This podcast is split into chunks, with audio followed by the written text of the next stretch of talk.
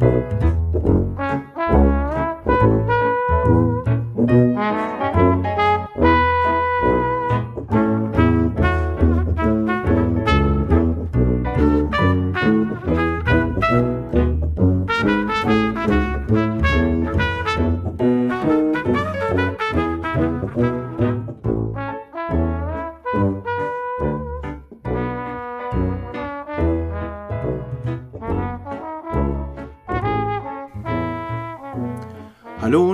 willkommen zur 14. Folge von Agatha's Memories, meinem Podcast zum Werk und zum Leben von Agatha Christie. Mein Name ist Manuel Kronast.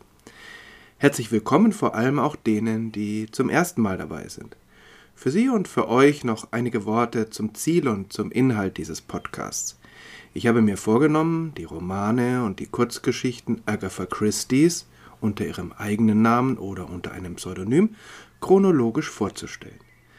Das wird mir nicht immer vollständig gelingen, heute kommt schon die erste Ausnahme, aber im Wesentlichen werde ich mich dran halten. Das bedeutet aber auch, dass wir uns nun schon seit etlichen Folgen im Jahr 1923 befinden, es also chronologisch nur sehr langsam vorangeht. Agatha Christie hat während des Ersten Weltkriegs ihren ersten Roman geschrieben, weil sie Lust dazu hatte. Auch die nächsten beiden Romane, die sie als junge Mutter geschrieben hat, waren noch ein Hobbyprojekt, bei dem sie aber erfreut feststellte, dass sie damit durchaus Geld verdienen konnte. Dann kam die Anfrage von Bruce Ingram, der das Society-Magazin The Sketch herausgab. Könnte sie vielleicht eine wöchentliche Reihe von Kurzgeschichten mit ihrem wunderbaren belgischen Detektiv Hercule Poirot für ihn schreiben? Agatha willigte ein und während sie ihren Ehemann auf einer Dienstreise rund um die Welt begleitete, schrieb sie eine Geschichte nach der anderen. Die wurden dann, mit anderen, die sie später schrieb, 1923 und 1924 im Sketch veröffentlicht. Der Wochenrhythmus wurde nicht das ganze Jahr hindurch durchgehalten. Die erste Staffel erschien zwischen März und Mai 1923, die zweite zwischen September und Dezember 1923. In dieser Staffel befinden wir uns im Moment. All diese Kurzgeschichten sind von beeindruckender Vielfalt. Ich finde es nach wie vor unglaublich, wie geballt da ganz unterschiedliche Themen angesprochen werden, wie geballt da Agatha immer wieder auf etwas Neues kommt. Es ist äh, eigentlich wirklich wunderbar. Ich weiß gar nicht, ob das äh, da noch vergleichbare Produktivität gab. Denn viele Kriminalschriftstellerinnen und Schriftsteller haben natürlich auch Kurzgeschichten geschrieben. Ähm, Conan Doyle mit seinem Sherlock Holmes ist da das beste Beispiel. Aber dann doch nicht in so geballter Form in so kurzer Zeit. Natürlich sind schwächere Kurzgeschichten dabei, die meisten aber sind hervorragend. Viel stärker als später dominiert das spielerische Element, aber es begegnen auch hier schon Agatha Christie's große Themen, sofern das auf der beschränkten Seitenzahl möglich ist. Sie schreibt über Schicksal und Tod, Liebe und Hass.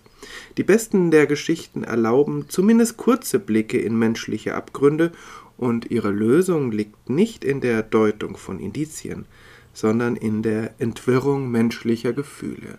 Auch das war zu dieser Zeit nicht selbstverständlich und sollte wegweisend werden, denn das war die Tendenz, in die sich äh, der Kriminalroman oder die Kriminalgeschichte in den folgenden Jahrzehnten entwickelten.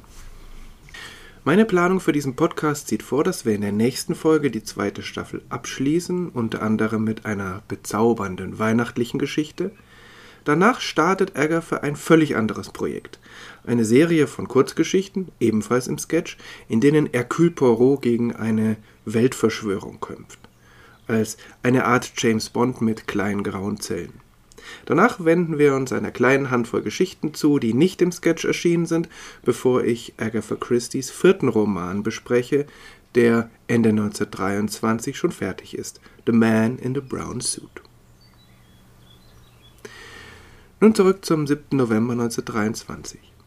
An diesem Tag erscheint im Sketch die erste Kurzgeschichte, die ich hier nicht bespreche: Submarine Plans. In Buchform ist sie im 1973er Sammelband Poros Early Cases zu finden. Das Sujet war zu dieser Zeit und auch davor nicht unbekannt Unterseeboote waren noch relativ neu und hatten trotzdem im Ersten Weltkrieg schon eine wichtige Rolle gespielt. Insofern galten in der Kriminalliteratur die Pläne neuer U-Boot-Typen als wichtige Dokumente, die gerne von fremden Geheimdiensten gestohlen wurden. 1908 zum Beispiel deckte Sherlock Holmes in The Bruce Partington Plans einen entsprechenden Diebstahl auf. Ich bespreche diese Geschichte hier deshalb nicht, weil Agatha Christie sie 1937 in die Novelle äh, The Incredible Theft umarbeitete, der unglaubliche Diebstahl. Wir hatten so etwas Ähnliches ja schon beim Market Basing Mystery, aber da ist doch die Struktur des Plots sehr stark verändert worden und die handelnden Personen eigentlich nicht wiederzuerkennen. Bei The Incredible Theft ist das anders. Die Grundstruktur bleibt erhalten, wenn auch die Geschichte deutlich länger ist. Auch die handelnden Personen sind im Wesentlichen wiederzuerkennen und da spielt es dann auch keine Rolle mehr, dass es nicht mehr um U-Boot-Pläne, sondern um den Plan eines neuen Kampfflugzeugs geht. Wenn ich jetzt äh, Submarine Plans hier besprechen würde und dann die Incredible Theft, äh, dann eben bespreche, wenn sie dran ist, dann würde ich mich wiederholen und deshalb verzichte ich an dieser Stelle darauf und äh, bespreche die längere Geschichte, die Novelle, dann, wenn sie dran ist, wenn wir im Jahr 1937 sind. Am 14. November 1923 erscheint im Sketch The Adventure of the Clapham Cook. Ins Deutsche wurde sie 1977 unter dem Titel Köchin gesucht übersetzt den ich in der Tat passender finde, auch in seiner Doppeldeutigkeit.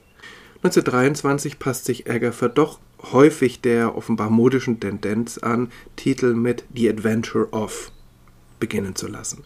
Die Köchin aus Clapham ist übrigens nicht die, die hier ein Abenteuer erlebt, sondern das Abenteuer, das Poirot und Hastings erleben, dreht sich um die Köchin aus dem Londoner Stadtteil Clapham.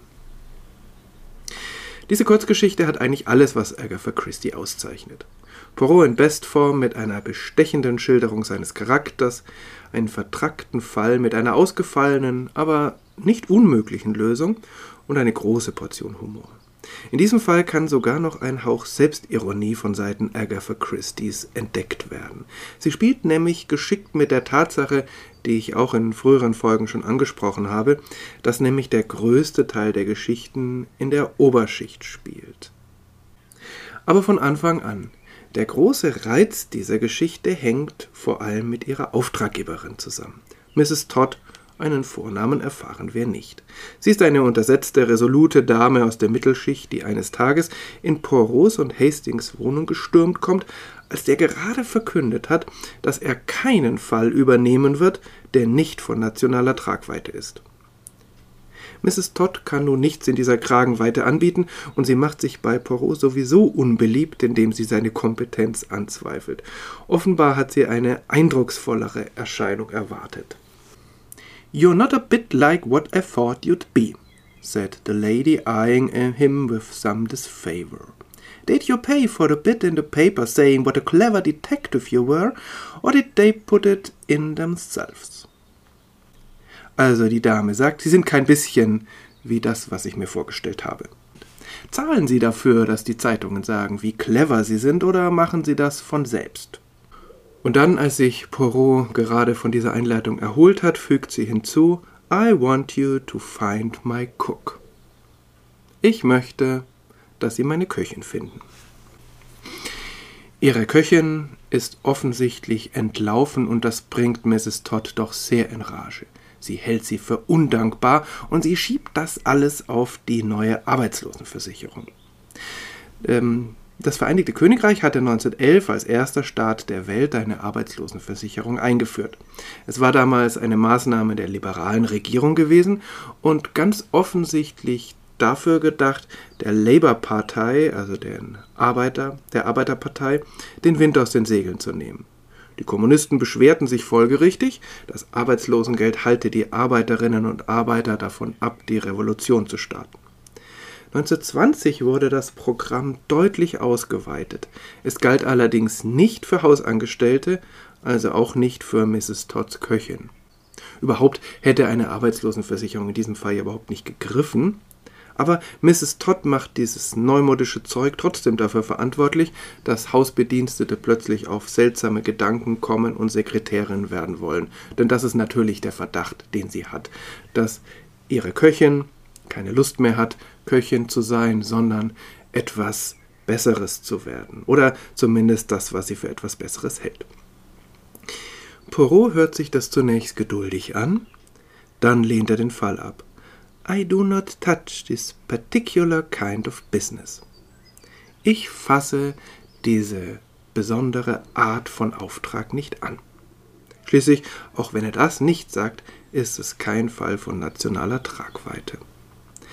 Damit ist er aber bei Mrs. Todd an der falschen Stelle, sie wirft ihm Snobismus vor. That's it, is it, my fine fellow? Too proud, eh? Only deal with government secrets and countesses' jewels?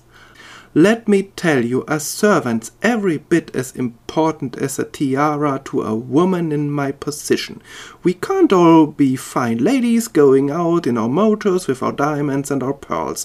A good cook's a good cook, and when you lose her, it's as much to you as her pearls are to some fine lady. Das ist es also, mein feiner Geselle. Zu stolz, äh? Sie beschäftigen sich nur mit Regierungsgeheimnissen und den Juwelen von Gräfinnen. Lassen Sie mich klarstellen, ein Diener ist für eine Frau in meiner Position genauso wichtig wie ein Diadem. Wir können nicht alle feine Damen sein, die in ihren Autos ausfahren mit ihren Diamanten und ihren Perlen. Eine gute Köchin ist eine gute Köchin, und wenn Sie sie verlieren, dann bedeutet es ihnen genauso viel wie die Perlen einer gewissen feinen Dame bedeuten. Poirot ist sozusagen von dieser Argumentation überrollt und er übernimmt den Fall. Überhaupt ist diese Kurzgeschichte voller kleiner witziger Spitzen. Auch Hastings bekommt die eine oder andere ab. Interessant ist daran auch, dass die Leserinnen und Leser damals sicher ihre eigenen Probleme mit Dienstboten hatten, dass sie sie aber vielleicht nicht unbedingt im Sketch lesen wollten. Agatha serviert sie ihnen hier trotzdem, allerdings zum ersten Mal, denn sie erfüllt ja bisher durchaus den Wunsch ihrer Zielgruppe nach Problemen der Oberschicht, eben nach Regierungsgeheimnissen und Juwelen von Gräfinnen. Schließlich führt Agatha hier einen Gedanken ein, der äh, ihr ganzes Werk durchziehen wird, dass die menschlichen Probleme letztlich überall die gleichen sind. Miss Marple wird das zu ihrem Markenzeichen machen, wenn sie für jede Person in einem Fall eine Entsprechung in ihrem Heimatdorf St. Mary Mead findet. Und in späteren Jahren wird Agatha Christie das bis ins alte Ägypten und in die Karibik ausdehnen. Nur die Unterschicht lässt sie aus. Hier fühlt sie sich einfach nicht zu Hause. Aber Miss Marple hätte sicher gesagt, dass auch die Familienkonflikte von Arbeitslosen dieselben sind wie die des Hochadels. Eine Aussage, die sicher ihre Grenzen hat, aber ebenso auch ihre Berechtigung. Poirot übernimmt also die Ermittlungen und wir erleben ihn hier als sehr feinfühligen, aber auch durchtriebenen Ermittler mit einem grandiosen Pokerface. Er geht exakt auf sein Gegenüber ein, er hört sich geduldig und fast zustimmend die wilde Theorie des Hausmädchens an, die Köchin sei von Sklavenhändlern entführt worden und nun auf dem Weg in den Orient, um dort auf irgendeinem Markt verkauft zu werden. Gerade dadurch, dass er das nicht gleich abwertet, erfährt er von ihr aber wesentliche Informationen. Und die verletzte Eitelkeit von Mrs. Todd, die bei der Befragung des Hausmädchens nicht dabei sein durfte, beruhigt er dadurch, dass es ja für ihre außergewöhnliche Intelligenz schwer ertragbar gewesen wäre, seine Allerweltsermittlungsmethoden mit ansehen zu müssen. Nach seiner anfänglichen Ablehnung verbeißt sich Poirot nun in diesem Fall um The Jewel of a Cook, also das Juwel von einer Köchin, wie er es Mrs. Todd gegenüber ironisch nennt, und sein Ehrgeiz ist erst recht geweckt, als er von Mrs. Todd ohne Angabe von Gründen von seinem Auftrag entbunden wird. Der kleine belgische Detektiv löst den Fall mit gewohntem Scharfsinn, die Köchin taucht wieder auf und ich bin wieder einmal beeindruckt, mit welcher Vielfalt Agatha Christie aufwarten kann. Auf ihre Weise sind verschwundene Köchinnen interessanter als gestohlene U-Boot-Pläne.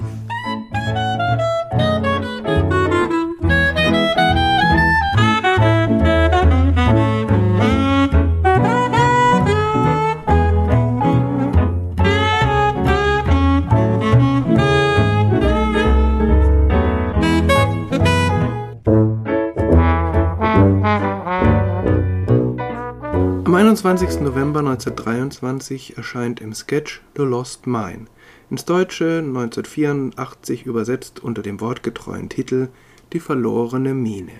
Beide Titel sind nicht ganz korrekt, denn die Mine ist natürlich nicht wirklich verloren. Es geht um keine Bleistiftmine, sondern eine Bergwerksmine. Es ist nur nicht bekannt, wo in dieser Mine tatsächlich die begehrten Bleivorkommen zu finden sind. War ich von der letzten Geschichte sehr begeistert, so lässt mich diese hier mit etwas zwiespältigen Gefühlen zurück. Das liegt zunächst daran, dass das Problem und die Lösung deutlich konventioneller und weniger interessant sind, dass es weniger auf das Zwischenmenschliche ankommt, als vielmehr auf einen ausgeklügelten verbrecherischen Plan. Die Geschichte ist auch kurz und irgendwie überhastet erzählt. Mein Problem liegt aber vor allem daran, dass Agatha Christie hier der Sehnsucht ihrer Leserinnen und Leser nach exotischen Settings nachgibt. In diesem Fall ist es die chinesische Unterwelt in London, wie sie Agatha Christie eben versteht. Auch bei Conan Doyle und anderen gibt es Geschichten, die dort spielen. Es war, wie gesagt, ein modisches Sushi. Ich will gar nicht abstreiten, dass es damals eine fernöstliche Unterwelt in London gegeben haben wird.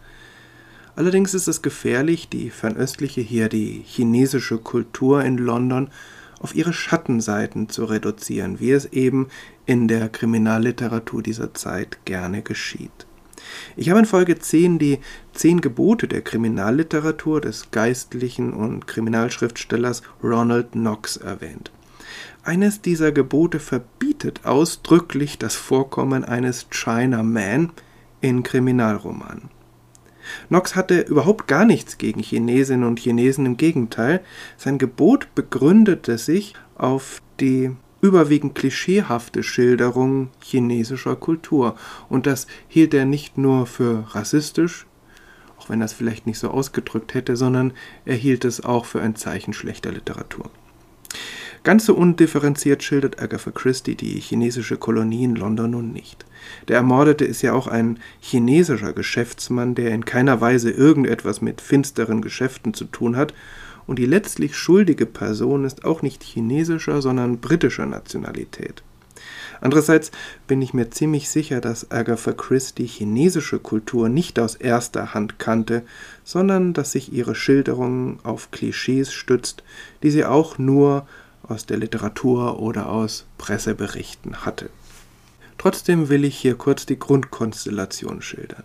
In Birma, dem heutigen Myanmar, existiert eine uralte Mine, deren Silbervorkommen schon vor Jahrhunderten von Chinesen ausgebeutet worden war.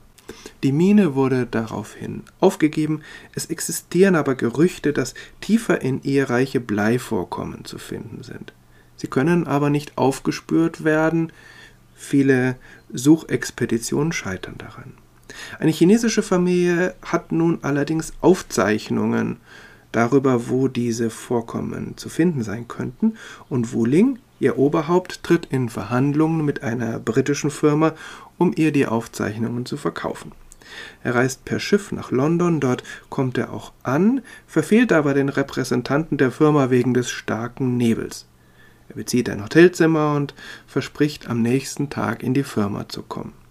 Am nächsten Tag verlässt er das Hotel, kommt aber nie in der Firma an und seine Leiche wird wenig später in der Themse gefunden.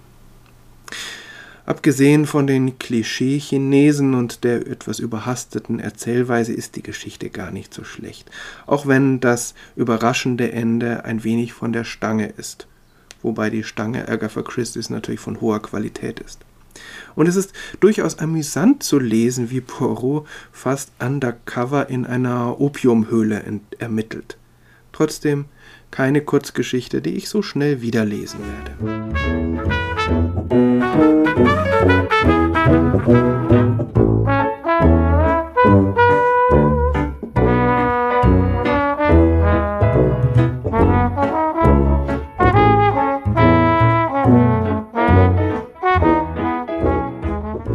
28. November 1923 erscheint im Sketch The Cornish Mystery. Und so zwiespältig mich die verlorene Mine zurückgelassen hat, so begeistert bin ich von dieser Kurzgeschichte. Der deutsche Titel lautet etwas umständlich Die mysteriöse Angelegenheit in Cornwall, wahrscheinlich weil sich Cornish so schlecht ins Deutsche übersetzen lässt. Tatsächlich enthält diese Geschichte auf engem Raum viele Elemente, die Agatha Christie's Werke so einzigartig und erfolgreich machen werden. Natürlich bildet ihr Gerüst ein raffiniertes Rätsel, das Poirot scharfsinnig lösen wird. Wie schon bei seinem Debüt ist Poirot hier wieder der allwissende Detektiv, der alles im Griff hat und bei Gelegenheit ein wenig Schicksal spielt. Schließlich aber stehen menschliche Beziehungen im Mittelpunkt, es geht um die Macht eines Verdachts, um unglückliche Liebe und fehlgeleitete Loyalität. Eine Frau verliebt sich in einen viel jüngeren Mann und Poirot kritisiert Hastings, der das als unnatürlich empfindet und es gleichzeitig für völlig nachvollziehbar hält, wenn sich ein gestandener Zahnarzt in seine junge und hübsche Sekretärin verliebt.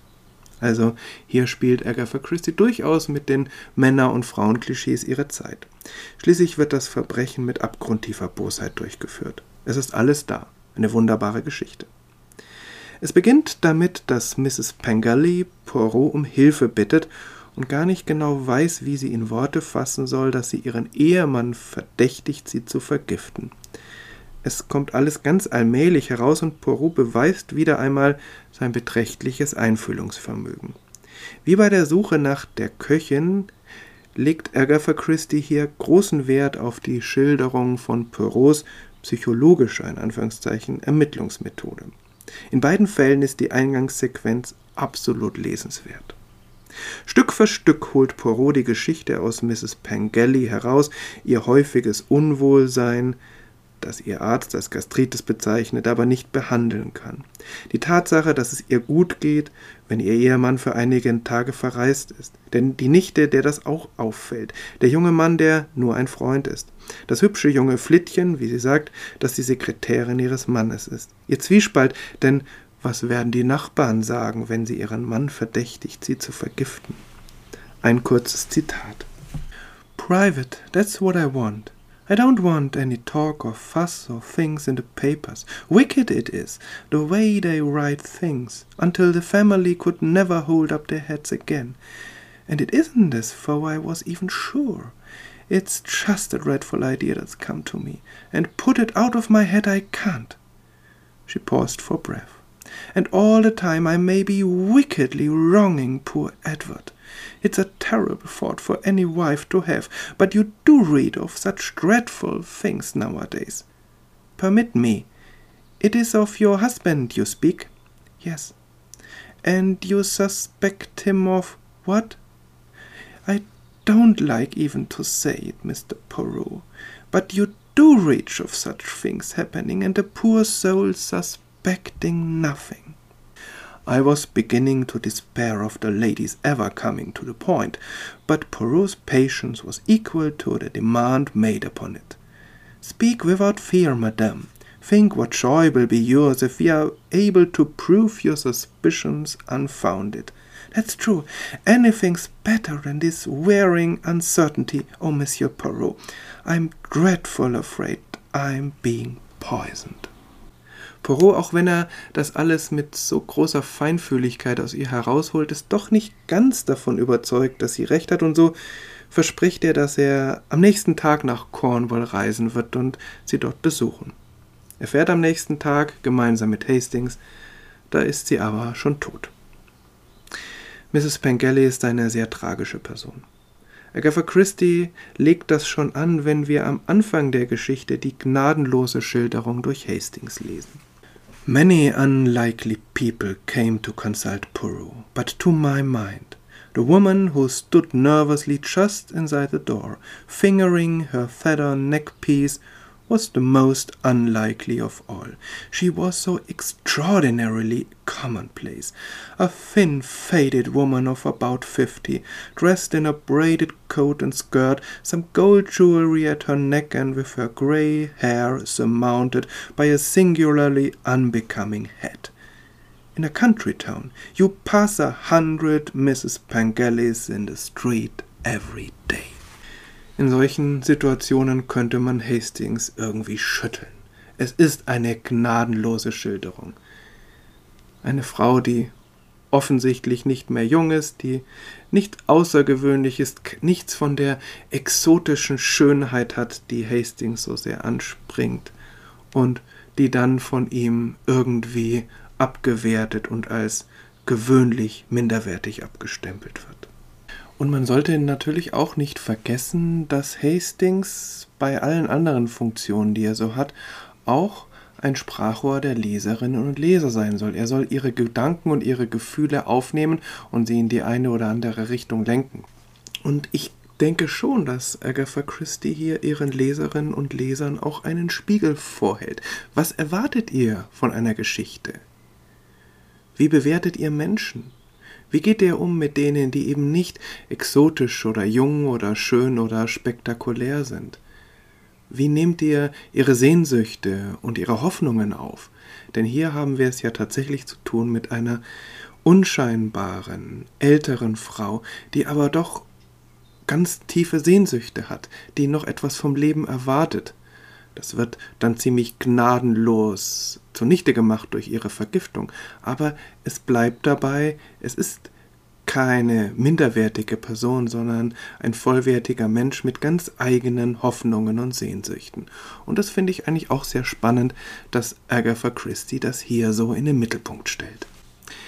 Diese Mrs. Pengelly ist, als sie da in diesem Zimmer, dieser Wohnung steht, völlig ratlos und offenbar zum ersten Mal findet sie bei Poirot die Sicherheit, die ihr die Menschen der Umgebung nicht geben können. Nicht ihr Ehemann, der viel beschäftigt und offenbar sehr an seiner Sekretärin interessiert ist. Nicht ihr Arzt, der einmal die Diagnose Gastritis gestellt hat und dann auf dieser Meinung beharrt. Nicht ihre Nichte, mit der sie vor einer Woche im Streit auseinandergegangen ist. Und auch nicht der rätselhafte junge Mr. Rednor, von dem sie an dieser Stelle nur sagt, er sei just a friend. Nur Poirot hört ihr zu in dieser Geschichte zeigt sich, das hatte ich schon angedeutet, das, was viele Romane mit Poirot durchzieht. Er ist mehr als ein Detektiv. Seine Selbstbezeichnung Papa Poirot drückt aus, dass er sich als ein Beichtvater sieht und diese Funktion auch ausfüllt und er ist auch mehr als ein Beichtvater, sondern einer, der die Dinge dann in Ordnung bringt. Er setzt sich selbst unter Druck, nicht nur Fälle zu lösen, sondern auch die zwischenmenschlichen Probleme, die ihm begegnen oder erzählt werden. Auf der einen Seite rückt ihn das in die Nähe von Chestertons Father Brown, bekannt in Deutschland als Pater Brown. Poirot ist ja auch katholisch. Auf der anderen Seite geht es mit einer großen Arroganz einher und wahrscheinlich auch mit der einen oder anderen Allmachtsfantasie. Agatha Christie hat Poirot nun einmal so angelegt und offenbar kommt sie da nicht wieder heraus. Vielleicht ist das einer der Gründe, warum sie in einer Hassliebe mit ihm verbunden ist. Miss Marple auf der anderen Seite wird nie die Welt retten und sie wird nie mit dieser Allmacht und auch nicht mit dieser Arroganz ausgestattet. Sie ist genial auf ihre Weise, aber gepaart mit großer Zurückhaltung, Demut und immer wieder auch Unsicherheit. Das Fazit aber, zumindest von mir, eine hervorragende Geschichte. Es ist ganz erstaunlich, was Agatha Christie in 15 Seiten hineinpacken kann.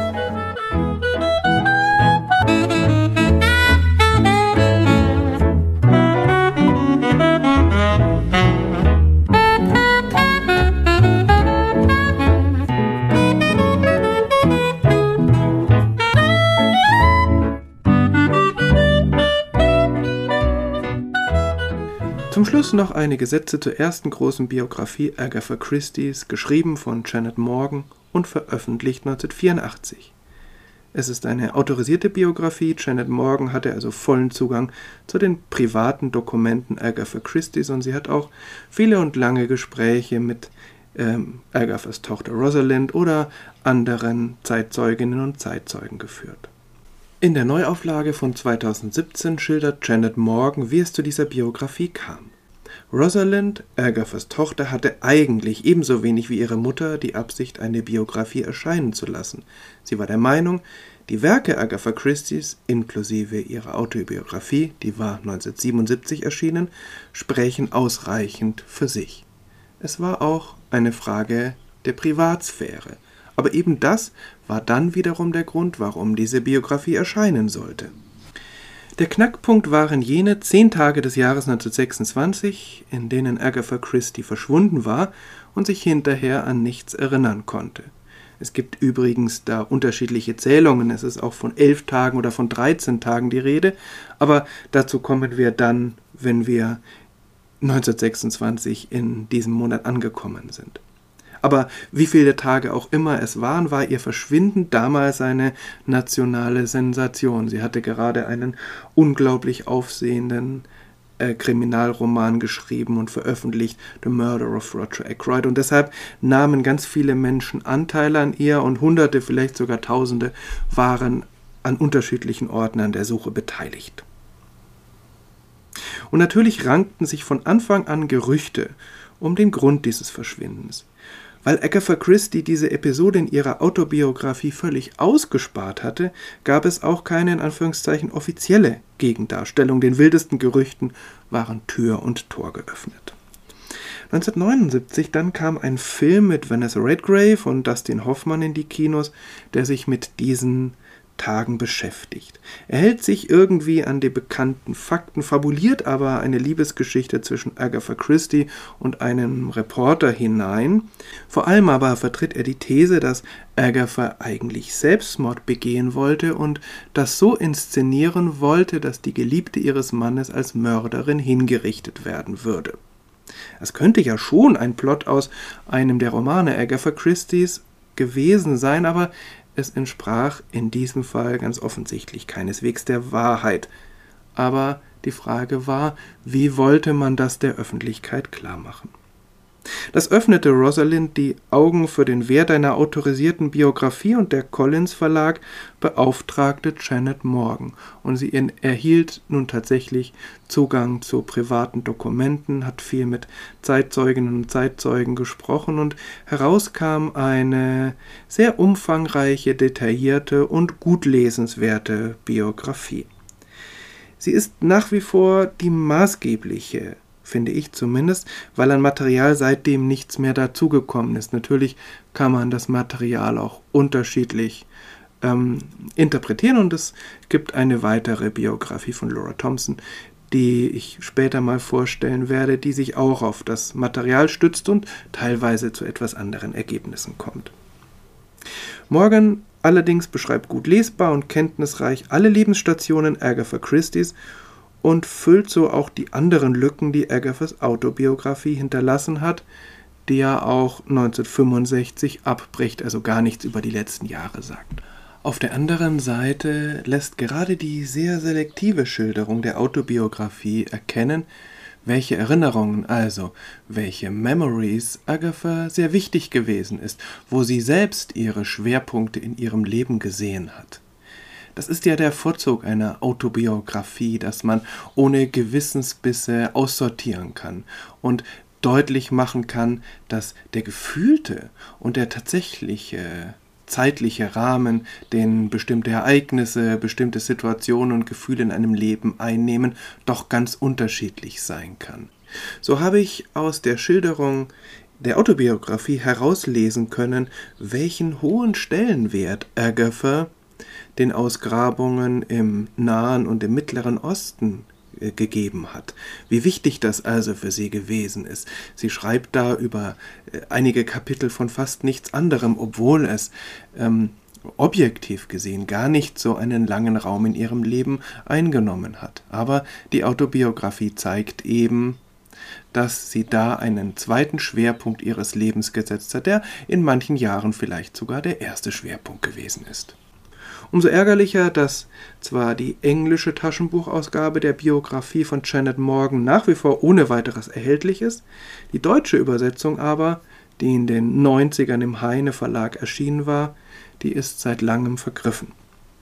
In der nächsten Folge werde ich deshalb von zwei deutschen Biografien erzählen. Bis dahin, alles Gute.